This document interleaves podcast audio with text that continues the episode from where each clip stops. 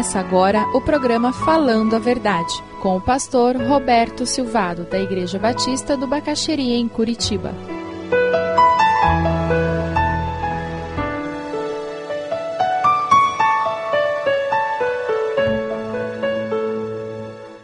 Plano de Deus é que você esteja usando aquilo que você recebeu de Deus.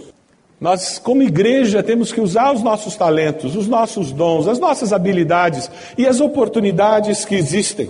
Veja aí no versículo 21, 23. Qual é a recompensa de você estar envolvido trabalhando e fazendo bem feito, de coração, o que você faz? Qual é a recompensa para quem trabalha? Mais trabalho. Aí tem os encostados que querem navegar na cultura brasileira, que o brasileiro quer ser esperto, né? Ele quer levar vantagem de tudo. Então ele diz: Ah, não, eu não faço nada na igreja, porque você começa a fazer alguma coisa já te dão mais serviço. Então ele fica encostado, achando que ele é o esperto. Não, ele não é esperto, ele é o cara de um talento aqui da parábola. É esse que eu questiono se de fato ele é salvo. Porque ele conseguir ficar em ponto morto muito tempo, tem alguma coisa errada com aquela nova natureza que ele diz que tem dentro dele. A recompensa para trabalho é mais trabalho. No reino de Deus não tem aposentado. Aposentadoria na hora que você chega lá nos sete palmos, aí aposenta por toda a eternidade. É aquele dia que você deitar no caixão, você está aposentado. Antes disso, é de procedência maligna. Dizer que você é aposentado e não faz nada. Não existe isso. O que acontece na aposentadoria é que você pode mudar ênfases. Você pode mudar os teus horários porque você tem uma certa liberdade. Mas no reino de Deus ninguém se aposenta. Sabe por que isso? Porque todos nós temos uma contribuição a dar, especial que tem a ver com os nossos dons, tem a ver com nossas tendências, nossas, aonde o nosso coração bate mais forte. E o que nós estamos tentando fazer como igreja é descobrir qual a contribuição que você pode, pode dar para o reino de Deus. E nós, como corpo, como igreja, vamos estar trazendo a maior glória possível para Deus quando nós descobrimos onde podemos dar a nossa melhor e maior contribuição. Jesus sempre dá mais oportunidades para quem está usando os seus talentos. Sempre. E sabe, a igreja ela se transforma numa plataforma que vai influenciar a sua vida profissional. Quem que normalmente apresenta o trabalho na escola ou na faculdade, quando tem uma equipe, trabalho em equipe, quem que apresenta o trabalho normalmente? Quem? É o crente. Por que, que ele apresenta o trabalho? Porque ele está acostumado a falar em público, na frente dos outros, não é assim? Quando você tem uma situação lá na empresa, para gerenciar pessoas, liderar pessoas, programar um evento, festa de aniversário, quem que acaba organizando a festa de aniversário no escritório? Se bobear é o crente, por quê? Porque ele faz isso na igreja. Ele organiza evento, ele sabe programar as coisas. A igreja nos capacita. E nós vamos para o mercado de trabalho e essa capacitação é aperfeiçoada e a gente traz esse aperfeiçoamento de volta e a gente abençoa a igreja. Na igreja você convive com pessoas diferentes. A maioria das pessoas aí fora só convivem com iguais. Vão na escola com iguais, moram no bairro de pessoas que são iguais, têm amigos que têm o mesmo padrão social, econômico, cultural. Eles não convivem com diferentes. E a igreja proporciona isso que é ótimo para a vida. Eu queria falar agora sobre a segunda lição que nós podemos tirar dessa parábola.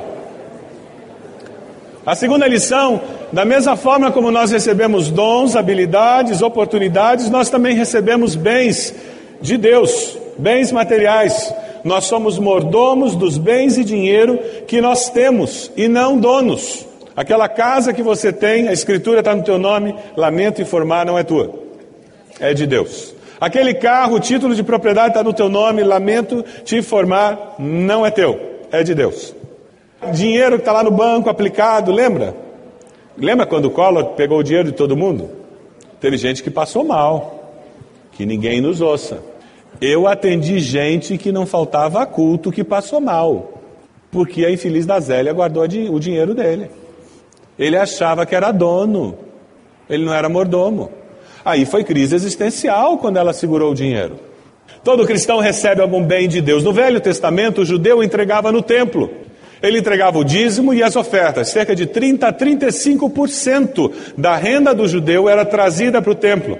Por isso que na parábola da, daquela viúva que entrega a moedinha e que faz um barulho muito pequeno, Jesus disse que ela entregou a maior oferta porque ela foi trazer a oferta dela e as pessoas traziam várias ofertas e jogavam. Eram cornetas grandes de metal. Então você jogava as moedas ali e elas circulavam, fazendo barulho. E aqueles fariseus, eles vinham, jogavam aquilo nas várias, nas várias cornetas lá que tinham ofertas diferentes, que na realidade era uma teocracia, então os impostos estavam envolvidos nesse processo. Era entregue no templo os impostos, os dízimos e as ofertas. E eles tinham isso muito claro na mente deles. Quando nós chegamos no Novo Testamento, nós não vivemos numa teocracia, a Receita Federal faz um trabalho muito bem feito de tirar o dinheiro da gente sem ter a opção que você tem no entregar seu dízimo e oferta. O imposto da receita vai, né? Aí muitos seguram o dízimo e oferta porque eles estão apertados, mas o imposto da receita vai. No Novo Testamento, nós encontramos o dízimo sendo colocado como parâmetro mínimo, referencial mínimo, e é resgatado o conceito que vem lá da criação do mundo de que tudo é de Deus, do Senhor é a terra e a sua plenitude. Tudo é de Deus. Ele nos dá o privilégio de participarmos com pelo menos 10% da nossa renda para o sustento da, da obra que ele tem. E aí entram as ofertas em cima do dízimo, que é diferente, e são ofertas que são dadas porque existem. Eu quero investir na obra missionária, eu quero investir na compra daquele prédio, eu quero investir naquela pessoa que está trabalhando com crianças abandonadas, e as ofertas vão além do dízimo, que vem ao templo para sustentar a base do trabalho de Deus. Esse é o conceito básico. Aí vem aquele irmão e diz: Ah, é a minha igrejinha lá no interior. Já ouviu essa história? Eu vou mandar meu dízimo para minha igrejinha lá do interior. Me desculpa, meu irmão, com todo respeito. O que você está fazendo é que Deus é um péssimo administrador, porque Ele não vai conseguir sustentar aquela igreja. E você está fechando os ouvidos para a voz de Deus que está dizendo para você: você sabe dessa carência porque eu quero que você mande uma oferta para essa igrejinha do interior. Você entrega o seu dízimo, onde você congrega, onde você consome luz, onde você senta numa cadeira limpa, onde você vai no banheiro, onde você pega o boletim, onde você é ministrado e acompanhado, onde você serve a Deus. E aquela igrejinha do interior, se você está com o coração apertado por causa da necessidade financeira dela, você deve, é mais do que nunca, mandar uma oferta. Mas é além do dízimo, é oferta, oferta missionária para eles, para sustentá-los. Aí vem um outro e diz: Ah, não, se você deixar de entregar o teu dízimo, de dar a tua oferta para missões, e você vai deixar de fazer isso porque é muito pouco, você está se roubando do direito e da alegria e do privilégio de participar do reino de Deus. E eu digo mais, você está pecando, porque isso é rebeldia. Você está decidindo onde o seu dízimo tem que ser usado. Você está dizendo para Deus que o que você ganha não tem valor. Você está dizendo para Ele que Ele não sabe te sustentar. Ele tinha mais é que te dar um salário aí de uns 20 mil para se dar conta do recado. Aí eu ia dar um dízimo assim de peso. Deus é o dono do ouro e da prata. Se Ele te deu o salário que você tem hoje, é porque Ele quer que com esse salário você glorifique o nome dEle, participando fielmente, regularmente nos dízimos, nas ofertas, pagando as suas contas, comprando a sua comida, dando testemunho na sociedade. Se Deus te deu esse salário hoje, é porque esse salário é o que você precisa. Sabe por quê? Ele está muito mais interessado no seu caráter e no testemunho que a sua vida vai dar do que a roupa que você veste, o carro que você dirige, a casa que você mora.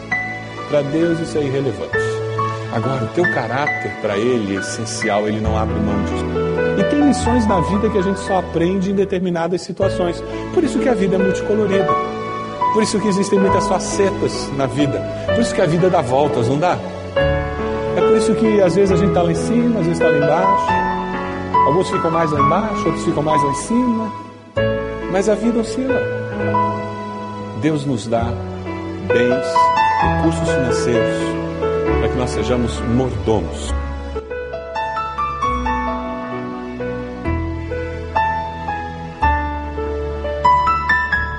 Se você deseja adquirir a mensagem que acabou de ouvir, ligue para 41 33630327. Mencione o título ou o dia da mensagem e envie um e-mail para vida@ibb.org.br.